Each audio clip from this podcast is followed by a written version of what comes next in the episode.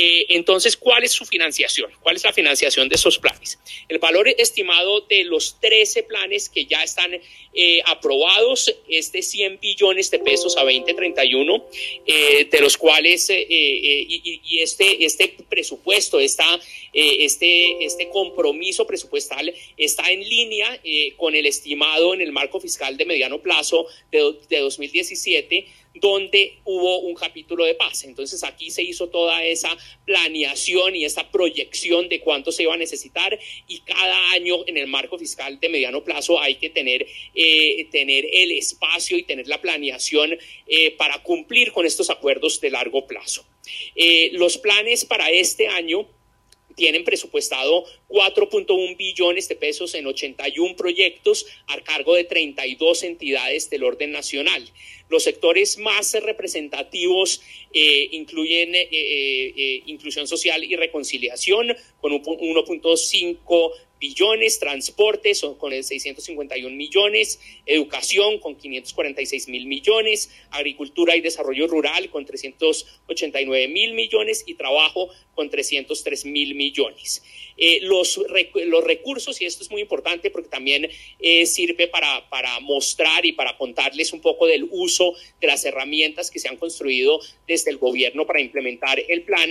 Eh, se, la identificación de, los recursos se hace a, a, través del trazador presupuestal Construcción de Paz, que está habilitado en nuestros sistemas de inversión y de finanzas, el SWIFT y el SPI que lidera el DNP.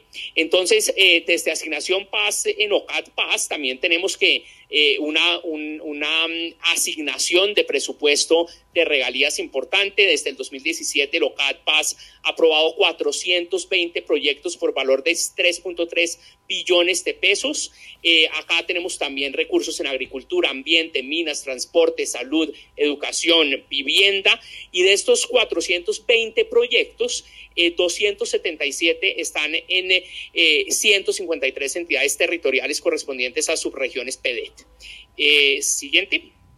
Entonces, eh, acá está la, parte clave del seguimiento, monitoreo y los indicadores. Para que los planes eh, tengan dientes, para que los planes se cumplan, tienen que tener eh, unos planes, eh, unos indicadores y metas concretos para poder hacerle seguimiento a su implementación.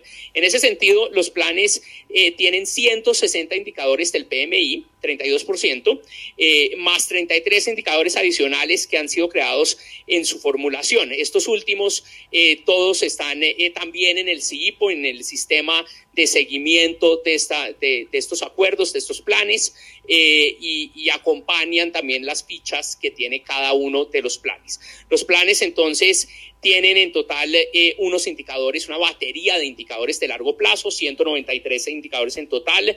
Eh, todo esto a 2031 con metas a 2031, 15 años para toda la implementación de los acuerdos. Eh, es público este sistema, como ven, pueden entrar a, a, cipo.dnp.gov.co, donde se hace seguimiento a los planes nacionales sectoriales en una sección habilitada para ello. El seguimiento entonces permite brindar información pública uno eh, con principios de calidad, accesibilidad, transparencia, producir información especializada para la implementación, eh, también nos permite desde las entidades planear nuestras acciones para estar al día, eh, tener eh, procesos de asistencia técnica con entidades nacionales para optimizar el uso de esta herramienta.